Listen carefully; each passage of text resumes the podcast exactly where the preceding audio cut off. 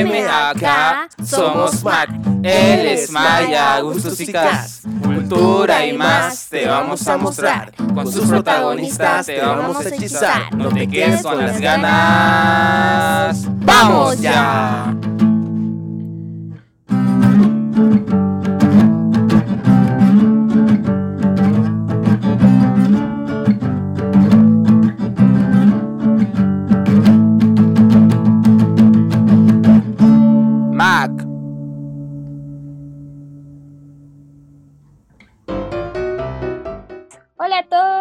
Soy Cas. Bienvenidos a nuestro nuevo episodio. Hoy tenemos un invitado muy especial, Maxi Martens desde Argentina. Es la primera vez que compartimos espacio con él, así que Maxi, contanos un poco de ti y de lo que haces. Bueno, mi nombre es Maxi, ¿cómo están? Gracias chicos por la invitación, primero que nada. Eh, yo me dedico a hacer comedia, soy comediante de stand-up, también me dedico a la actuación, trabajo en diferentes compañías, tanto de teatro infantil como de compañías de teatro no infantil, sino más para adolescentes y para adultos, como la Santa Cruz, Santa Cruz Shakespeare Company, y también trabajo en el Saribari Teatro y después en diferentes proyectos audiovisuales que son más independientes, que son siempre eh, guiados a la comedia y demás, como programas, etc.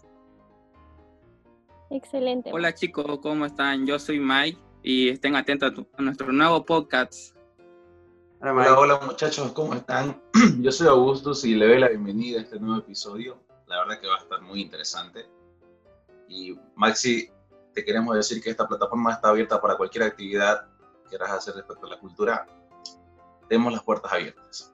Súper, súper. También estamos, que, déjame contarte que estamos con, con varios proyectos también, con la parte infantil y sobre todo también ahora con un proyecto musical que se llama eh, eh, Sin Frontera. Eh, Sin Frontera es una banda que tenemos hace poquito que toca temas sudamericanos y de diferentes lugares de, de- Sudamérica, valga la redundancia, eh, que tiene tintes de humor y que va eh, bastante teatralizado porque son chicos que hacen teatro y también hacen música y así que estamos también con esos proyectos. Wow. Buenísimo, buenísimo. Buenísimo. Muchas felicidades, Maxi. Gracias. Madre que sí. Bueno, vamos a comenzar. Eh, bueno, vamos a empezar a hablar de la comedia en vivo, ¿no? Que tiene sus raíces eh, en, en el siglo XIX. La mayoría de estos primeros comediantes en sí eran mencionados como cuentachistes y su función siempre era mantener viva la audiencia. Y esto era en un tono medianamente subido porque era más sofisticado, se podría decir la gente, y no decía muchas groserías. Eh, bueno, pero ahora sabemos que eso ya no es un tabú y te sentís más natural, ¿no? Eh, Claro, la-. Sí, perdón. Dale, dale, dale. Dale, dale. No, sí que eh, la, yo creo que la, sobre todo la comedia que a la que yo a- la comedia que yo hago, digamos, es comedia stand-up y básicamente es un humor observacional, también nace, se implementa en los años 70, 80 en, en Estados Unidos con, con grandes incursores, estaba Eddie Murphy también entre los más conocidos, digamos, Jerry Seinfeld, y eh, es un humor en el cual uno va contando experiencias de su vida, su visión de la vida, puede tratarse desde, tu experiencia personal en una relación hasta puede tratarse de cómo tomas un vaso de leche, digamos. Eh, la idea es que suene gracioso y que suena, suene anecdótico, pero sobre todo siempre bien, bien vivencial y desde la, experiencia de, de- uno, interlocutor, eh, observando diferentes situaciones que considera cómicas o graciosas o ilógicas o lo que sea. No sé, podés hacer un stand-up de ahora de que es un gasto absurdo el Ministerio de Cultura, por ejemplo, y podés hacer un montón de cosas referidas a política, religión, lo que quieras, digamos. No hay tabús. Claro. Y bueno, y sabemos pues que el stand-up viene, ¿no? Viene de esa raíz eh, un poco más liberal, en el sentido del, de la palabra. Eh, bueno, el, el stand-up que significa ponerse de pie, ¿no? La manera esta es, bueno, generalmente es que el comediante está de pie y interactúa con el público, ¿no? Esta persona siempre realiza un monólogo y de acuerdo, en base a su monólogo se basa para interactuar con los demás. y se ha hecho muy popular, es, como el boom ahorita el, el stand-up a nivel mundial, se podría decir. Eh, ustedes chicos, la verdad, ¿por qué creen que el stand-up se ha convertido en algo popular? Yo creo que acá Bolivia llega después de, muchos años de chicos que estuvieron eh, probándose en diferentes escenarios, antes era la locomotora, antiguamente en Lorca, hubo puntualmente en Santa Cruz la primera eh, compañía o elenco de stand-up era eh, stand-up, que se llamaba así. no tenía mucha imaginación para el nombre, se ve, pero bueno. era, estaba integrado por Carolina Besolo, por Marcos Vecina, Alejandro Amores, Balú Álvarez, que son chicos que al día de hoy todavía siguen haciendo stand-up y se siguen presentando. Eh, yo creo que eh, el boom sobre todo es porque en realidad se fue vendiendo, es como todo, digamos, ¿no? a medida que una cosa va tomando como una, cierta atención de público, digamos, todos quieren ver a ver qué pasa, eh, a ver si es divertido y, y, empezaron a aparecer un montón de buenos comediantes en Latinoamérica, desde Franco Escamilla y un montón de diferentes exponentes que fueron saliendo y eso permitió que la gente se vaya interiorizando y que le vaya gustando más. Yo concuerdo mucho con Maxi, eso lo que decías al principio, que eh, los comediantes de stand-up cuentan experiencias, ¿no? Vivencias, observan. Y yo creo que se hizo popular pues, por eso mismo, ¿no? Porque la gente logra identificarse con esas experiencias. Incluso hay muchos comediantes que toman como dijo también Maxi, experiencias malas para verles el lado gracioso o el lado positivo.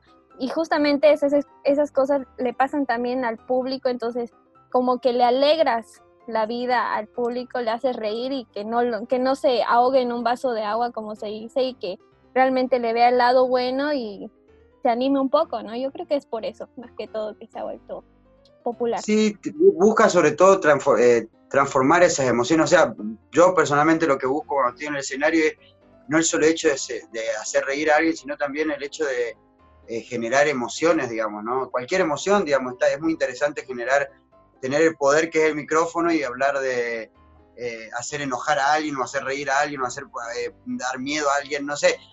Cualquier cosa o cualquier sentimiento que provoque, digamos, me parece muy interesante porque es eso, digamos, que las personas escuchen tu punto de vista sobre tus pensamientos y que de repente por ahí digan, eh, qué bueno, qué interesante, me voy a quedar con este pensamiento y lo voy a utilizar en mi vida, por ejemplo, o me cagué de risa con este comediante porque yo, yo por ejemplo, en mi stand-up hablo de toda la experiencia que, que, fue venir a vivir acá, dedicarme a ser actor, hablo de, mi familia que es un poco disfuncional, siempre trabajando desde, desde esto que es el absurdo y la realidad, digamos, o sea, podés contar una historia, pero siempre está bueno hacer estas comparaciones. No sé, yo tengo un, un, beat que es un, chiste, digamos, en el que tenía un amigo español que me dice que yo era parecido al príncipe Harry. Y yo le, yo, yo le digo que soy la, la, versión enana, fea y yesca del príncipe Harry. Entonces empiezo a hacer toda una secuencia de qué loco sería traer al príncipe Harry acá a Santa Cruz, no sé, hacerlo comer a Chachairú, hacerlo cruzar el río Piraí, hacer, hacerle comer un, un, pollo de 10 bolivianos, de esos pollos naranja que, técnico no sé, ese, tipo de cosas, y empiezo a ver todo lo que son las diferencias y similitudes desde el absurdo, ¿no? Él tiene familia real, eh, yo tengo una familia disfuncional, él tiene poder autoritario, yo tengo una tecnicatura medio terminal en comercio exterior, y empiezo a, meterme por ese lado, y nada, también hablo de las cosas que me gustaría hacerle hacer al príncipe Harry, cosas típicas, no sé, eh, como te decía, hacerle cruzar el río Piraí, que coma un cuñapé, incendiar un fidalga, digamos, cosas típicas de acá, ¿no? es mucho combinar eh, la cosa local con, el absurdo de, cosas que no pueden pasar. El príncipe Harry es muy poco probable que venga a, tener una vida de hippie conmigo, ¿me entendés? Entonces va por, ese lado la búsqueda y ahí es donde el móvil de la comedia encuentra el humor y la gente, bueno, se ríe, digamos, o es lo que se busca, digamos, se espera que rían. O se identifica más también. Claro, que se identifiquen también, exacto, que ellos se sientan eh, que digan, ay, no soy el único que me está pasando tal cosa, porque al final hay muchas cosas que nosotros no decimos por vergüenza o por diferentes situaciones que sabemos que a todo el mundo le pasa, pero es como un código en el que nadie dice que le pasa, digamos, ¿entendés? Hasta que lo dice uno y ahí todos se sienten identificados. Ah, sí, a mí también me pasó algo así, ¿no? Exacto. Claro que sí, jóvenes. Yo concuerdo con ustedes.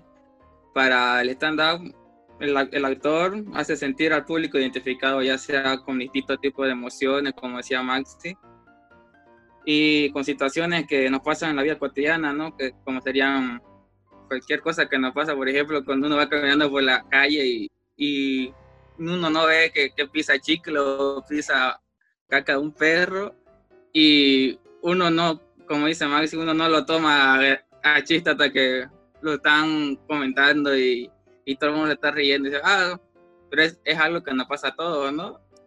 El cual es algo que, nos, que es la búsqueda de eso, ¿no? Que todo, eh, encontrar la similitud de, de, de, algo que nos pasa a todos, digamos. Sí, o por lo menos, gracioso. También, también la, la, burla, digamos, la burla de uno, digamos. Sí. Yo hago, esta, eh, hago muchos videos de cómo yo venía con la idea de convertirme en actor y pensaba que en Bolivia iba, iba a estar en series, en, en la tele y que iba a comer caviar y que iba a estar teniendo una vida promisa. En realidad fue mucho más celibato, eh, pacumuto y y nada, digamos, pero que me convertí en hippie en contra de mi voluntad también, digamos, y, y, es en base a la experiencia, porque al final de cuentas cuando yo llegué acá me costó mucho adaptarme eh, con la búsqueda de, de, mi sueño o lo que yo quería, digamos, porque hasta que uno entra en el círculo de, de, del teatral, hasta que uno van, van, viendo lo que, lo que uno hace, es, es un camino y en ese camino ponerle, yo hice de, me fui ayudante carpintero, niñero, eh, canté en los buses, hice, hice malabares en el semáforo, la típica de hippie que viene, viste, el argentino siempre tiene, es como su graduación venir a un país aledaño, probar las drogas locales, no sé. y también creo que estuviste trabajando en el Simón y Patiño, ¿no?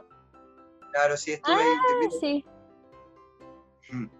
Pero yo estuve en todos lados, yo me metí en todos lados, donde pude, donde me, veía luz, me metía y entraba y hacía, siempre. La idea es hacer, ¿no? Claro. claro y abrirse camino más que todo, ¿no? Como dices, en un es como es algo nuevo para una persona que viene de otro país, ¿no? Y tiene que todavía acomodarse algunas tradiciones que hay acá, también costumbres, ¿no? Y saber las palabras también, la idiosincrasia, Ajá. todas esas cosas, ¿no?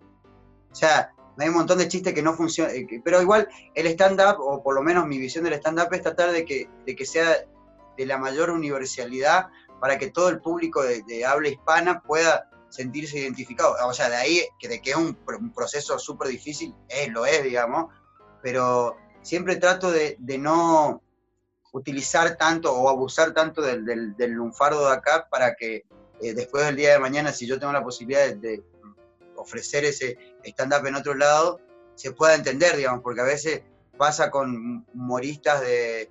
Pasa con el humorista de revista de acá, por ejemplo eh, de los chicos de Chaplin Show, que les va muy bien ah, y sí, todo sí. eso, pero, pero, es un humor local, digamos, o sea, e, ese tipo de sketch en, en, en, otros lugares es muy difícil que funcione porque no conocen, eh, el, el, no sé, el, el, brasilero no conoce a la cholita que venden y tampoco conoce al Canva con esta cosa de oh, yo soy Canva, no, no, no, no tiene el conocimiento de, de, estos personajes que existen acá, claro. entonces es muy difícil sacarlo afuera, digamos. Yo creo que en eso el stand-up está bueno porque uno tiene una observación, puede utilizar palabras de ese lugar, pero siempre habla de algo que, o busca que se hable de algo que sea universal, ¿no? Eso es la, lo, lo, principal, digamos.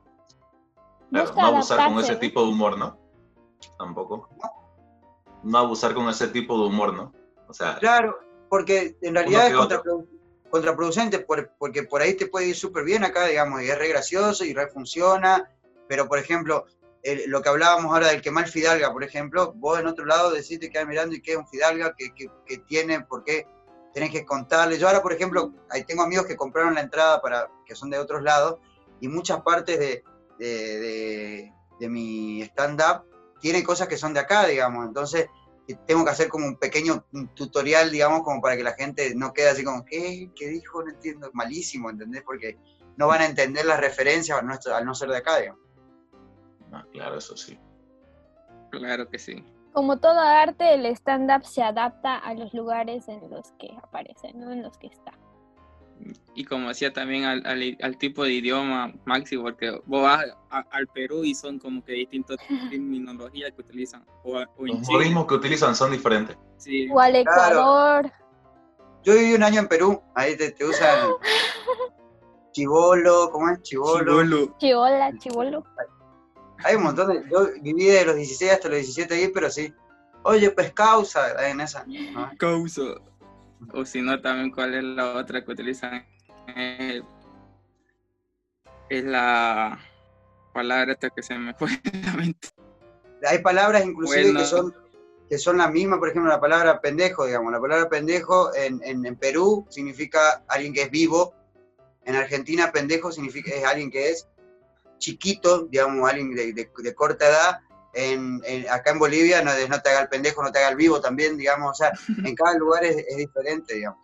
Inclusive yo, ponele, cuando empecé a hacer comedia, digamos, es muy difícil el hecho de, de porque como argentinos nosotros estamos acostumbrados a decir mucho malas palabras y, y el boliviano Sí. es más, es más respetuoso en esas palabras, porque, por ejemplo, no sé, allá es muy común ciertos insultos que le decías a un amigo, digamos, pero que, lo, que tu amigo no lo va a tomar mal. Acá, que yo si utilizo esos mismos insultos, o sea, una persona para tratarlo con cariño, digamos, y se la digo acá en Bolivia, me va a mirar con ganas de, vamos, vamos a pelear a- afuera. Yo tengo una palabra afuera argentina que, que muchos utilizan, creo que es perejil, ¿no? Gil también, sí, pero sí, es Sí. Gil, digamos. Gil. Perejil o gil. Chicos, el stand-up llega a Bolivia en el año 2014, promediando aproximadamente, y desde ahí no, no ha parado de crecer y de llamar la atención al público. Algunos actores del género son como Javicho Soria, Pablo Osorio, Balu Álvarez. ¿Ustedes qué opinan de ac- acerca cómo llegó el, el stand-up a Bolivia? Yo creo que, que tanto Pablo Osorio como Balú Álvarez son los grandes que hoy presentan su especial en el, en el ¿cómo se llama? Presentan su primer especial eh, de Un Barbijo para Dos. Fueron los impulsores porque crearon un montón de cursos y diferentes, eh, diferentes cursos para que los chicos que querían iniciarse en el stand-up tengan una guía, tengan una base y eso permitió que estos chicos, digamos, eh, se- que, eh, crean, que hayan creado un semillero de nuevos comediantes que fueron saliendo. Yo no salí de ahí, sino que yo me fui y me probé nomás, digamos, porque tenía amigos que me decían, hey, dedícate". Es como que puede ser que lo tengas, digamos, y lo, ten- lo tenés que explorar y, y- y es muy bueno que te ayuden esto, eh, tanto Pablo o, o Balú, que son los que, que tienen sus cursos, pero por ahí también eh, podés animarte a salir solo, porque hay veces que personas son naturales para hacer reír y ya hacen reír por, por mostrarse, por verte, ya te, dan, ya te da risa o cómo cuenta algo una persona te da risa y no, no tienes que hacer un curso, por ejemplo, pero eh, eh, fueron de vital importancia. Los espacios también como el de Tiañola es un espacio que permite que la gente vaya y, vea stand-up, que se pruebe material. Eh, después, bueno, Meraki ha sido clave también en el crecimiento con el lanzamiento de los micrófonos abiertos, en los cuales todos los miércoles de cada mes, el primer miércoles de cada mes, la gente iba y se probaba y vos te puedes subir cual- siendo cual- cualquiera, digamos, o sea, vos te anotás, te subís y ahí podés probarte. Y después, bueno, la gente, el público determina eh, si le gustó o no, y después que queda en tu propia voluntad, digamos, si no te fue bien esa vez, seguir intentándolo o no, o decir, bueno, no, no es para mí esto. Sí, totalmente de acuerdo contigo, Max. Incluso eh, hay otros precursores, ¿no? Que iniciaron esto. Eh, yo estoy hablando en la ciudad de La Paz, de Javicho Soria y de Enrique Koch, que ellos Sí, se ellos- han eh, formado en otros lugares, ¿no? Para poder... Igual, la, Pa-. La Paz creo que sacó, fue- fueron los que primero sacaron el primer elenco de stand-up que se llama Sí. La Maldita Comedia. Ellos son los primeros que sacan eh, y son los que empiezan con esta movida del stand-up y después va llegando, digamos, pero eh, sí, eh, sí hay, que, hay que valorar, digamos, que ellos fueron... Bueno, Javicho Soria igual también fue a Argentina, en Argentina se, Sí. se, se curtió, digamos, con el stand-up, estuvo probando y, a día de hoy tiene un montón de seguidores, hay mucha gente que lo ve, tiene eh, especiales hechos, así que se puede, digamos, y lo bueno es que ahora eh, esto permitió que estas diferentes compañías o elencos de, stand-up eh, permitió que haya un abanico de, de humor, entonces uno ya ahora puede elegir el tipo de humor que quiere, digamos. Por ejemplo, no sé, tenés un, está ahora, eh, uno de los shows que se va a presentar ahora es eh, Frescos, que es de, de, de Chochi Cardona Sí, sí. y, y ¿cómo se llama? José Carlos Robs, que es todo sobre la comunidad LGBT, por ejemplo. Entonces ya ahí ya tenés un tipo o, o un nicho eh, para que la gente que le guste o, que quiera escuchar sobre, sobre chistes LGTB se siente identificado o se ría con ellos en base a las experiencias que tienen ellos, digamos. También hay humores más ácidos como el de Saúl Montaño, un humor más observacional es el mío. está bueno porque es, eso, digamos. La idea es que haya muchas opciones y que la gente pueda disfrutar y, ver a su comediante preferido y que tenga para elegir, digamos, este, es mi, este me gusta o el otro, según sus vivencias o según su, su vida, el transcurso de su vida y experiencia. Es como que darle un estilo a tu, a tu monólogo, ¿no? De stand-up. Sí, es una voz, ¿no? Es una, una voz que vos tenés que sacar, digamos. Hay una, eh, eh, se dice así, eh, no es una, es como tu voz de stand-up es, básicamente la creación del personaje, digamos. El personaje, por ejemplo, es un personaje que está, hola, R. Hipón, y no hablo así, pero tiene toda una actitud así. Entonces, hay un personaje. Cada uno de, los comediantes tiene un personaje porque tampoco es que uno cuenta todas las cosas así 100% real, digamos, porque porque no es así, sino que la idea es eh, hacer esto, lo que yo te decía. Yo utilizo herramientas como el absurdo, hay otros chicos que utilizan el humor negro, hay diferentes herramientas para que cada uno pueda eh, hacer el humor eh, a su forma y, darle, moldearlo como quiere. Exactamente, incluso sé que este, esta expresión artística ha llegado porque jóvenes en esa época trataban de hacer un, comediantes, trataban de hacer un tipo de comedia muy diferente a la que ya existía, a la que llamamos comedia popular, como la de Tralala Show, la de Fico Show, y estos, ¿no? Que, que tienen años de experiencia y son muy comunes. Entonces, en base a hacer cosas diferentes, estos se animaron a iniciar con el stand-up y eso ha llevado a traer más jóvenes eh, comediantes y bueno, su posterior crecimiento, ¿no? Y ahora eh, su popularidad. Sí, obvio, eso permitió, aparte también, bueno, eh, plataformas como Netflix sacando pues, diferentes especiales de diferentes comediantes, la gente se va interiorizando porque al principio, y no estoy hablando hace mucho, hace dos años, que ya habían chicos que hacían, vos hablabas y le decía a alguien, eh, yo soy comediante, hago stand-up, te miraban así como, ¿qué stand-up? Digamos, o sea, no sabía la gente. Pero parte del proceso este y la cantidad de comediantes que hubo también es educar al público, digamos, darle la opción de que ellos agarren y, vean y puedan ver a su comediante y puedan disfrutar de, este tipo de comedia que es diferente a la comedia que estamos acostumbrados, que tampoco es mala, digamos, está bien, es un estilo, son estilos totalmente diferentes. A mí no me gusta mucho ese estilo porque no me causa tanta gracia, pero sé que hay gente que se mata de risa con eso y también es loable porque también hay un trabajo de, parte de ellos que, que los, lleva a, buscar hacer reír, a tener un público, pero digamos, a mí eh, es como una adicción, ¿no? el stand-up me encanta, a mí, digamos, me gusta ese, ese estilo de, humor, digamos. Claro. Es como lo diferente, ¿no? Cada, cada quien tiene su público, cada, cada, depende del humor que vas a hacer, tiene su público, ¿no? Y también es importante innovar, yo creo, ¿no? Eh, no quedarnos en la misma línea y seguir con lo mismo, sino traer otras cosas que en otros países ha tenido mucho éxito y para poder eh, darle la oportunidad a otras personas, a nuevos talentos y demás, ¿no? Sí, es más, yo sabes que eso es una de las cosas que más me gusta de Santa Cruz, de Bolivia, que eh, esto de que no, a ver, que no, que no, no tenga tantas cosas como en otros lugares que explotan más por una cuestión de que hay más artistas, que sea como Argentina otro, o ese tipo de lugares, em, permite que uno te venga acá y pueda crear. Y eso está re bueno, digamos, vos venís acá y creás, y, si vos sos eh, consecuente con tus actos, consecuente con la búsqueda de lo que vos querés, con tu humor, con el material que vos querés, vas a poder crear algo lindo. Yo, por ejemplo, ahora estoy incursionando en eso de hacer eh, sketch que son de comedia, pero no con disfraces, sino como, por ejemplo, hay un sketch que dice que se llama Vino Caliente, que Vino Caliente es eh, una pareja tóxica peleando, así que se van a un, bar, están peleándose a los gritos y se piden dos vinos calientes. Y el, chiste de este, de, este sketch es que en vez de, que te den dos bebidas de vino caliente, vienen dos tipos que están calientes y empiezan a acariciar. Entonces yo tengo a uno acariciando la cara y, mi, novia también, la hace de mi novia la están acariciando también así, y es como que él la lleva a ese lugar para que ella esté más tranquila y se terminan yendo, digamos, y, es, otro humor, digamos, va, va por el lado de la literalidad, digamos, y nada, quiero seguir haciendo más de ese tipo de cosas, me gusta mucho. Excelente, sí, muy interesante, ¿no? Conocer tu trayectoria en el stand-up y, y, todavía nosotros había muchas cosas que no sabíamos, ¿no? Y conocerlas. Sabemos que actualmente existen festivales.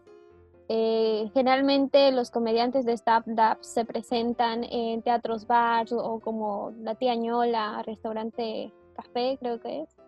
El Meraki Teatro, Bar y demás. Entonces, eh, aparte de que estos lugares donde existen, ¿qué otro tipo de plataformas eh, funcionan para poder hacer stand-up? Yo creo que la plataforma en línea es una buena plataforma porque a diferencia del teatro en línea, eh, sos solamente vos como personaje, así que si, si vos estás bien, eh, si tenés una buena producción, si vos tenés las herramientas como un buen internet y todo eso, es muy probable que, te vaya bien haciendo un stand-up en frente a persona. Tenés una cuestión de que es el tema del público y no hay un feedback y eso es un poco vital también en la hora del comediante porque así va, va guiándose un poco para qué lado puede ir su comedia, eh, viendo qué es lo que causa más gracia y, aparte te permite improvisar sobre el momento cuando alguien te responde del público, digamos.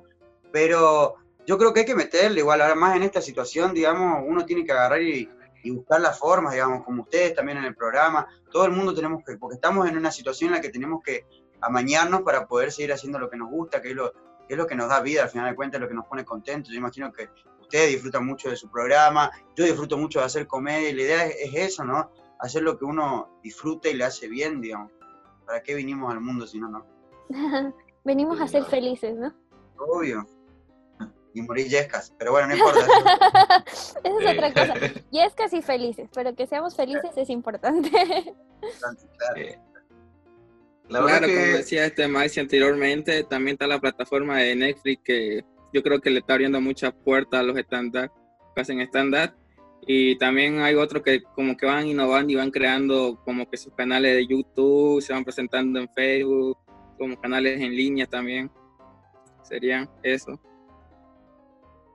Claro, hay, varios, varios, ahora se, se, abrieron varios, está el, el, de las páginas en Facebook que pueden ver si quieren enterarse de todas las novedades, Stand Up Santa Cruz, que esa es uno, que es de todas las novedades de Santa Cruz, obviamente. Después, después hay otros programas como Stand Up Late, que son eh, chicos que hacen vivo y van entrevistando comediantes. Yo tengo un programa que se llama, eh, una página que se llama TV Música, en la que nosotros llevamos comediantes y que cada uno hace su stand-up.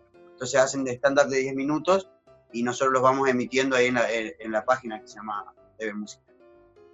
Varios, digamos. ¿eh? Los chicos de Cocha, hay chicos de Cochabamba que hacen stand-up Cochabamba. Hay un montón de lugares ahora que se, que se abren para, para este tipo de esta plataforma de humor, ¿no? Yo creo más que todo que igual no eh, influye mucho la, las redes en, este, en, estos tiempos, porque la verdad, antes, si te das cuenta, ponían sus cartelitos ahí en la calle o eh, en, en, los postes de luz. Y ahora como que aprendiendo un poco, ya sea de edición y todo, puedes hacer tus propias artes. La mayoría creo que sabe hacer un arte sencillo y te lo haces porque la idea es presentarte, ¿no? Con humor. Claro, la, parte, yo sí, ahí coincido totalmente con vos, la parte, yo creo que tanto la parte, yo considero que, primero que nada, bueno, tenés que ser buen comediante, o tratar de ser buen comediante, o ir creciendo y convertirte en un buen comediante.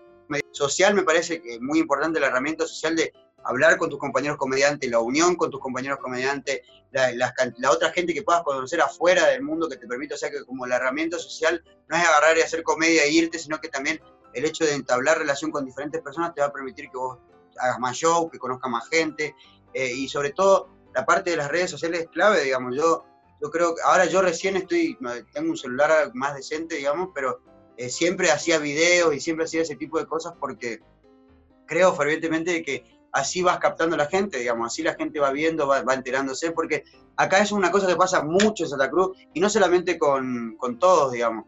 Eh, yo creo que es, ¿cómo se llama? es importante que que la parte, que, que, haya diferentes canales que hablen sobre lo que se va a hacer, sobre para que la gente se entere, porque pasa eso. Hay gente que ni sabe eh, dónde hay comedia que le gusta, que quiere ver, que, que está reinteresada, que va a pagar su entrada, pero que no, no sabe que, dónde es, que, cómo hacer. Entonces, es trabajo también del comediante eh, ayudar a, a, la gente que está interesada, digamos, para que vean eso, ¿no? Claro, es como, es como tu carta de presentación, ¿no? Para empezar, si mostras tu, mostras tu humor, mostras cómo es tu personaje. Eh, eh, justamente estaba viendo yo el video que compartió Cass eh, y me pareció muy divertido, la verdad es como, es como te digo, te presentas vos como personaje, que ves un poquito de lo que vas a hacer en, ese, en el escenario, ¿no? Claro, sí, la idea es esa, y aparte sobre todo, uno, por ejemplo, uno va aprendiendo sobre la marcha, ¿no? Esta cuestión de, cuánto puedes captar una persona, todo se empieza a especular, digamos, la cantidad de segundos que va a durar el video, cuál va a ser el impacto, qué vas a hacer para que la gente se ría. Entonces, va por ese lado porque es parte del proceso también de que vos aprendas a editar, empiezas a, promocionarte vos mismo, porque si no, no, si vos no lo haces, no lo va a hacer nadie. Y lamentablemente, eh, en un lugar acá como, eh, como Santa Cruz, está la cosa, la posibilidad de crear, pero todos sabemos que todo lo que se hace en cuanto a teatro, todo lo que se hace en cuanto a programas, todo lo que se hace en cuanto a, a stand-up o, comedia, lo que sea, es muy independiente, muy de pulmón lo que hacemos todo esto es porque nos gusta y es, y es difícil, eh, salvo que estés en algún canal de tele o algo por el estilo, eh, que, que, te vea, tener una visibilidad muy grande. Así que toca promocionarte a vos, a vos mismo y agarrar y decir, bueno, lo voy a presentar para todos lados, que haya gente de todo el mundo viéndome, sea uno, sean dos, pero sí seguir todo el tiempo eh, planteándose objetivos para que podamos lograr eh, lo que buscamos todos, que es vivir de esto, digamos, tener la posibilidad de, vivir de lo que nos gusta hacer, digamos, que es el arte, ya sea en forma virtual, ya sea en forma eh, presencial, ya sea en cualquier forma, pero realmente buscar los medios para que, que puedas, puedas expresarte sobre todo, expresar lo que vos querés. Exactamente. Y sobre todo todo esto se aplica, es, yo creo que es como una ley en Bolivia que se aplica a todos los tipos de arte, ¿no? Todo el mundo tiene que hacerlo de forma independiente, e incluso ahora ya nos han, han ah, disuelto el Ministerio de Cultura, entonces eso más nos toca, así que nos toca... O sea, y eso es lo que vos sabés que eso lo pensaba, yo decía, bueno, hay mucha gente que dice, está bien, eh, no hay Ministerio de Cultura, cuándo nos ayudó el Ministerio de Cultura, pero no se trata tampoco de decir cuándo nos ayudó o cuándo, cuándo sí nos ayudó, se trata de que hay personas que sí los ayudó y no van a tener más esa ayuda, entonces no se trata del egoísmo de decir, bueno, yo nunca viví del arte, nunca, o sea, yo nunca viví del Ministerio de Cultura, nunca me ayudó, no necesito lo mío, siempre fui independiente, no se trata de eso, sino que se trata de decir, bueno, che, loco, nos están quitando algo, ya no hay un lugar donde podamos agarrar y decir, bueno, voy a reclamar, voy a hablar sobre esto, quiero de solicitar algo y eso, eso es lo grave de esto, porque no es algo común, no es algo que pase, no es algo que esté tampoco bueno. Uno entiende que pues, debe ser por la salud y uno tiene, entiende que hay un montón de prioridades, pero eh, igualmente eh, el arte es importante, es importante que personas tengan la posibilidad. Yo no, por ejemplo, al ser extranjero, no puedo mucho, yo no, no, no, no dependo mucho del Ministerio de Cultura y todos los proyectos que hice siempre fueron más de, mi lado, con las inversiones de, las compañías con las que estamos, con propia inversión, eh, pero no, pero igual no estoy en contra de que no haya esto, en realidad debería haber esto, es importante que realmente haya un Ministerio de Cultura porque todos los artistas se tienen que sentir escuchados de alguna forma, ¿no? Exactamente, y quiero agregar el, el sentido, o sea, ¿por qué necesitamos un Ministerio de Cultura para generar políticas públicas que incluso te ayuden a ti, ¿no? Como artista extranjero, a que puedas surgir, a que puedas conseguir financiamiento para algún proyecto y demás. Entonces, no solamente es que, ay, no me dieron dinero ni nada, sino las políticas públicas, necesitamos ser representados por alguien, o sea, no es nomás decir, ay, la plata y esto, ¿no? Creo que hay mucha desinformación en cuanto a eso. Sí, aparte, eh, si, si, se ponen a pensar que por la plata el gasto que tiene o, lo que va direccionado al Ministerio de Cultura es ínfimo, digamos, no es algo, no es como que le dan, le dan un montón de plata al Ministerio de Cultura, no le dan nada de plata, y la plata se la llevan eh, las retretas, la plata se la lleva eh, los eventos culturales que no tienen nada que ver con, los, artistas que realmente viven de esto, porque muchas veces pasa eso y, que no, no, representa al artista realmente, representa una retreta, es algo cultural, pero no, no, no es algo pluricultural como debería ser, debería ser pluricultural y que todo lo que hagan arte de cualquier tipo tengan la posibilidad de, pedir políticas, de tener un carnet de artista, de, poder reclamar sus derechos como artista, porque al final de cuentas uno se dedica a esto y quiere, quiere crecer y quiere darle a Bolivia, eh, representar a Bolivia en el arte de alguna manera, porque si no nos, si nos quedamos sin arte, digamos, va a ser caótico, digamos. la gente no, no, ve la gravedad del hecho de que eh, el arte es una herramienta de expresión, una herramienta de transformación social. Hay gente, hay chicos que salen de la calle, digamos, con, el teatro, hay chicos que dejan de, ser maleantes por, porque conocen el teatro. Hay un montón de cosas, digamos, que suceden en, este camino y en este trajín que si no tenemos esto, si no se restituye, si no se restaura, va, va a estar complicado, digamos. Sí, sobre que todavía nos cuesta tanto poder sobresalir, ser visibles, mostrar el arte, ahora peor, ¿no? Que ya se ha minimizado la jerarquía del Ministerio de Culturas. Y como dice, lo vi una vez en un post de Facebook que decía, en cuarentena el pan nos alimenta y el arte alimenta el alma. Y creo que eso es totalmente cierto. Lindo.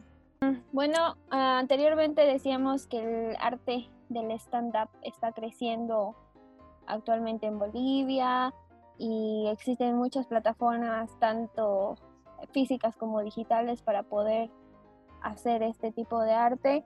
Y bueno, pues, eh, ¿cuáles han sido sus experiencias como consumidores y como, en tu caso, Maxi, como actor con el stand eh, de experiencias son muchas, digamos, tener las experiencias de, de que te vaya súper bien y que te vas con el ego así súper alto y feliz y contento de que te dio, porque es, la típica, o si no, que te vaya muy mal. Yo he estado, por ejemplo, en lugares donde todavía cuando recién empezaba me iba a una kermés y yo empezaba a hablar de, mi historia y todo eso, y las señoras se, se, ponían tristes porque decían, ay, pobre Choquito, digamos, o si no me decían, o si no me decían, no, pero ¿por qué habla esas cosas? Porque no entendían, digamos, pero creo que parte como comediante del proceso es, eso, digamos, que te vaya mal, que te vaya bien, pero seguir con voluntad y seguir eh, metiéndole si es algo, porque uno siente, ¿no? Creo que uno sabe que, o, cree que sabe qué es lo que realmente, eh, para lo que es bueno, digamos, por decirlo de alguna manera, o para lo que, o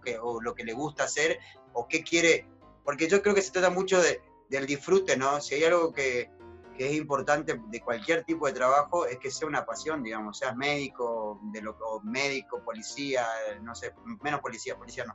Eh, cualquier cosa que quieras hacer, digamos, eh, que vos lo hagas con una pasión y que lo hagas desde, desde, la forma en que no parezca trabajo, que no sea algo que, que consideres trabajo, sino que sea algo que te encante hacer, digamos. Lo hagas gratis, lo hagas pagado, mejor si es pagado, pero, pero sí que, que te genere esa cosa, esa adrenalina y creo que cuando ya no te genera más eso, es tiempo de pasar de página y cambiar ese ciclo y seguir buscando nuevas cosas que alimenten esa parte tuya, ¿no? Exactamente, y sobre todo nutrirte cada vez, ¿no? Porque como se dice, todo, toda nuestra vida vamos a seguir aprendiendo. No nos vamos a hacer expertos. Seguramente vamos a llegar a un nivel, pero igual de ese nivel hay más allá, hay más allá, entonces seguir aprendiendo es lo importante también estar siempre en eterna evolución. Exactamente. Esas son las palabras. Bueno, a mí mi experiencia fue muy bonita, la verdad. Cuando yo era chico siempre iba al jardín universitario, iba a show y me gustaba, la verdad. Eh, igual fui a, a stand-ups a varios. Eh, y me gusta, la verdad, este mundo. Eh, ¿Cómo te digo? Es un poco mágico porque la verdad me siento muy identificado y bueno, en este año quería entrar yo, la verdad, a un, taller de stand-up, pero por todo esto no se pudo dar. Tal más adelante. Más que todo para descubrir mi, mi estilo de humor, porque yo sí, si bien, no sé, la verdad yo no me considero gracioso, pero me han dicho que cuando mi humor es muy negro, la verdad me han dicho. Y, pero bueno, también para descubrirme en los talleres te puedes descubrir tu tipo de humor al que puedes ir enfocado, ¿no? Eso me han Sí, aparte para todo, ¿no? Porque por ahí también Vos fíjate que hasta para, yo creo, ¿no? Que la mayoría de las cosas, como por ejemplo dar una, ser presentador o, host o, de, alguna empresa, el hecho de tener eh, la parte de comedia es una herramienta que te sirve para un montón de cosas, digamos, para, para poder hacer videos, para poder hacer guiones, para poder ser un presentador que la gente disfrute mientras va guiando un, show determinado, de lo que sea, de música o de lo que sea, pero es una herramienta muy buena, digamos. Vos fíjate que inclusive hasta, hasta a nivel publicitario, digamos, el tener esa, esa cosa de comedia, buscar el chiste de las cosas, te permite que vos puedas de repente sacar una publicidad que sea viral, digamos, porque es súper chistosa, digamos. Te permite desarrollar la creatividad, ¿no? Sobre todo porque encima es que vos escribís tus cosas, digamos, es algo tuyo, no es algo que, que, que vos eh, copias a alguien, sino que tiene que ser bien personal, digamos, para que funcione, digamos, tiene que ser algo tuyo y que y a la misma vez que, la gente se sienta identificada, digamos, que se burle de vos, aunque sea que diga, mira, pobre, boludo. Sí, la verdad que sí. Y, bueno, eso es un plan a futuro. Sí, sí, la verdad. Y, sí, es un, es un plan a futuro que tengo. En que pase todo esto, la verdad, voy a ir a mi campo para hacer, entrar al mundo del stand-up también. Ahora hay varios cursos, creo que Carolina Besolo está dando un curso. Bueno, creo que no sé si, si los chicos de Momu están haciendo cursos todavía. Hasta yo voy a alargarme a hacer curso en cualquier momento también, así que. Ah, belleza, entonces. Sí. Vendrás conmigo, ven conmigo. No claro, claro, claro. Ah, ya saben, a los que nos están, los que nos están escuchando, váyanse con Maxim Martens, totalmente. Vamos creando la lista ahorita. Primero anotado gusto. No, claro, nos avisas o, por tus redes y bueno, le entramos yo. Y creo que también eh, hacer o entrar a cursos no específicamente como para, ah, sí, quiero dedicarme a hacer stand-up, sino también te ayuda a hacer más, eh, a poder hablar en público, eh, a tener más confianza y seguridad contigo mismo. Entonces creo que también eso ayuda, ¿no? Y, y, y de manera global la actuación te ayuda a eso, ¿no? Claro, viste que el teatro te ayuda mucho también a desenvolverte, todo lo que tenga que ver con estar eh, parado sobre un escenario te, da esta cuestión de confianza, que también por ahí, si vos sos alguien que sos más tímido, yo he conocido gente que vos la conocés así por la vida y es súper tímida y calladita y la ves actuando así, vos decís, no puede ser esta persona, digamos, porque lo hacen de una forma en que ahí es donde explotan todo, el, todo su, canalizan toda la energía esa que sienten por hacer cosas de teatro, por hacer cosas de, actuación o, lo que sea, ¿no? Exactamente. Yo creo que es un provecho mutuo ir al teatro, hacia ver no, el teatro o, ir a ver stand-up, porque o sea, es como que el, actor se alimenta de los aplausos y los gritos, de la ovación del público, y el público se alimenta a través de las carcajadas, risas, se libera, se relaja y sale a su casa como que más tranquilo. Pues yo lo hallo como provecho mutuo y como decían, no estaba mal aprender un poco de teatro o actuación para ir soltándose y relajando más que todo ¿no? al, cuerpo y, desenvolviéndose más. Claro, siempre, siempre en la búsqueda, porque al final de cuentas por ahí es la actuación, por ahí es el stand-up, por ahí es, estar haciendo luces y estar en el ambiente del teatro, por ahí es, ser director. En realidad es, explorar todas las opciones eh, y ver qué es lo que con lo que te querés quedar, digamos, y después ya seguir para adelante con lo que te gusta, o, pero siempre manteniendo el enfoque en lo que vos sientas que para lo que sos mejor, digamos, o, por lo que más te llena, ni siquiera mejor, lo que más te llena como, como individuo, lo que, te, lo que te alimenta el alma en ese momento. Sí, lo que uno lo satisface más, ¿no? Claro, obvio. Exactamente. Y bueno, ya llegamos al final del podcast, pero antes de... Fue re lindo, todo, gracias, igual. Muchas gracias, me la pasé re bien, me encantó esta entrevista porque son re geniales. Es lindo hablar con ustedes, gracias. Ay, gracias. gracias nuestro, nuestro invitado número 5? No, 4, número 4. 4, 4. 4. Y la verdad es que nos gustó hablar contigo y cómo te desenvuelves y todo eso. Realmente eh, inspiras felicidad, eh, también mucha confianza en ti y, realmente eso es lo que valoramos mucho en las personas. Y bueno, antes de despedirnos, vamos a dar mm, algunas recomendaciones. ¿Qué le puedes recomendar a los que nos están escuchando, Maxi? Yo lo que quiero recomendar es que no se pueden perder este fin de semana y a lo largo de, lo, de la semana que viene, a partir del el domingo 14 de junio hago un especial de comedia eh, que se va a presentar, se llama Irreverente. Eh, va a estar en línea, así que lo puedes ver desde casita, puedes conseguir tus entradas en www.superticket.go. Mi especial se llama Irreverente. Hay dos especiales de comedia que se van a ir dando eh, semana tras semana, comenzando a partir del jueves de cada semana, durante tres semanas. Ya empezó, ayer empezar, ya empezó, y después va a seguir continuando y, pues, lo bueno es que por ahí, si no lo ven en vivo, pueden, pueden esperar hasta cinco días, digamos, si ven esto el lunes, pueden seguir viendo mi show el, ese mismo día y comprar su entrada y disfrutar de, un poquito de lo que hago. Si es que quieren, la entrada está a 35 bolivianas. Igual pueden ver cualquier tipo de humor, está ahí, es lo que hablábamos recién, hay un abanico de comediantes que son participantes de este eh, anuario de Tía Añola que decidió festejarlo con un festival de stand-up eh, para todo el mundo. Lo pueden ver desde cualquier parte del mundo, así que nada, mírenlo, se van a divertir. Eh, miren el mío, no miren el de los demás, no mentira, miren el de todos los demás, especialmente el mío. Nada, mentira. Ah, buenísimo, buenísimo. Buenísimo. Pero, eh, ¿qué, ¿qué, más recomendarías este, vos a la gente, a la, a la que quiere iniciar en esto?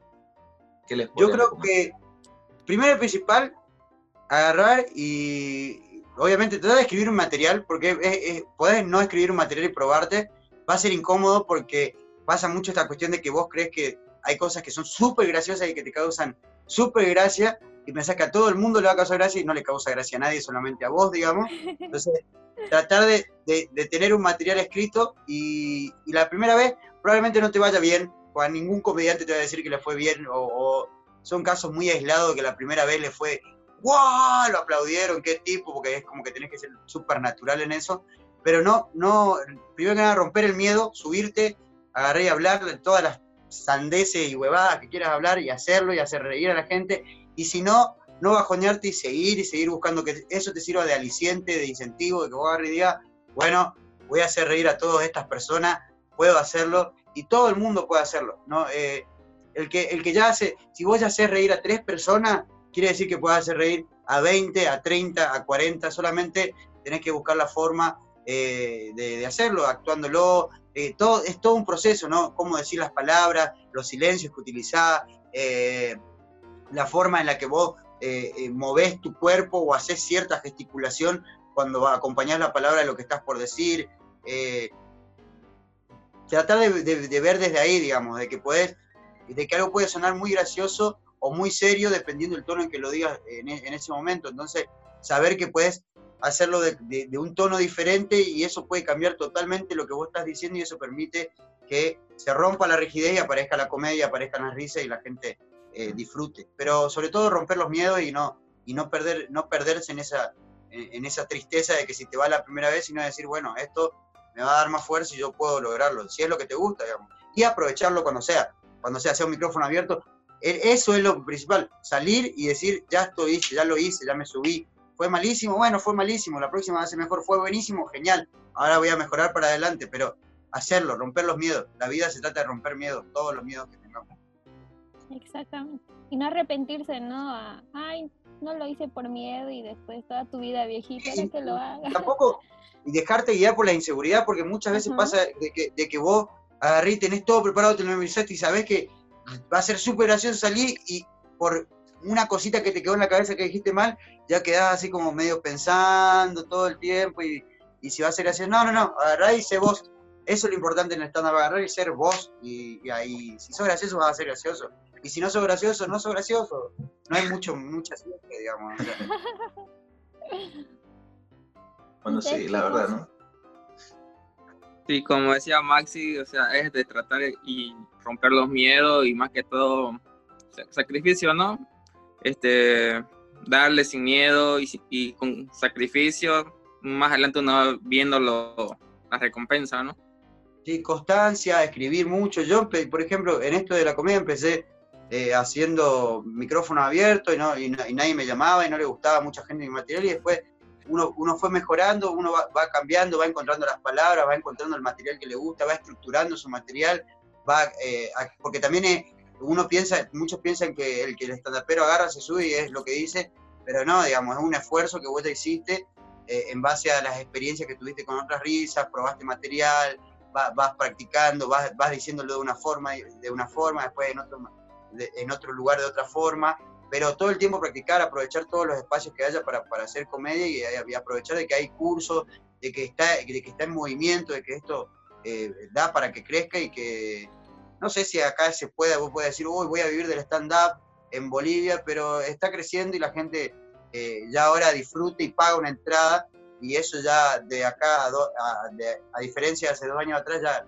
es una diferencia, digamos, que la gente y que se pueda hacer estas cosas, digamos, de que gente de todo el mundo pueda agarrar y decir, bueno, quiero ver de qué hablan en Bolivia de stand-up, digamos, y, que a través de un clic puedan comprar una entrada y ver, digamos, o que mi propia... A mí me pasa con mi familia, que mi familia pueda verme me pone súper contento porque nunca me pudieron ver y estaba en Argentina y ahora van a poder verme y eso me parece súper bien. Y eso es lo bueno de las redes y, la, y, lo que nos permite que nosotros podamos o sea, difundir lo que hacemos, en vez de quedarnos, también en vez, de quedarnos, si el Ministerio de Cultura hizo esto o si el gobierno va a hacer esto, bueno, loco, acá no me dan bola, voy a tratar de difundir lo máximo que pueda, digamos, para ver si yo llego a alguien que valore realmente lo que hago o que, o que le guste lo que hago y que diga, bueno, quiero que esta persona esté, no sé, eh, haciendo guiones para un canal pagado en Estados Unidos, un canal de internet que, que, monetice, puede hacer, hay un sinfín de cosas que pueden hacer, pero eso es lo bueno de las redes, digamos, lo que nos permite ahora y si las sabemos utilizar bien,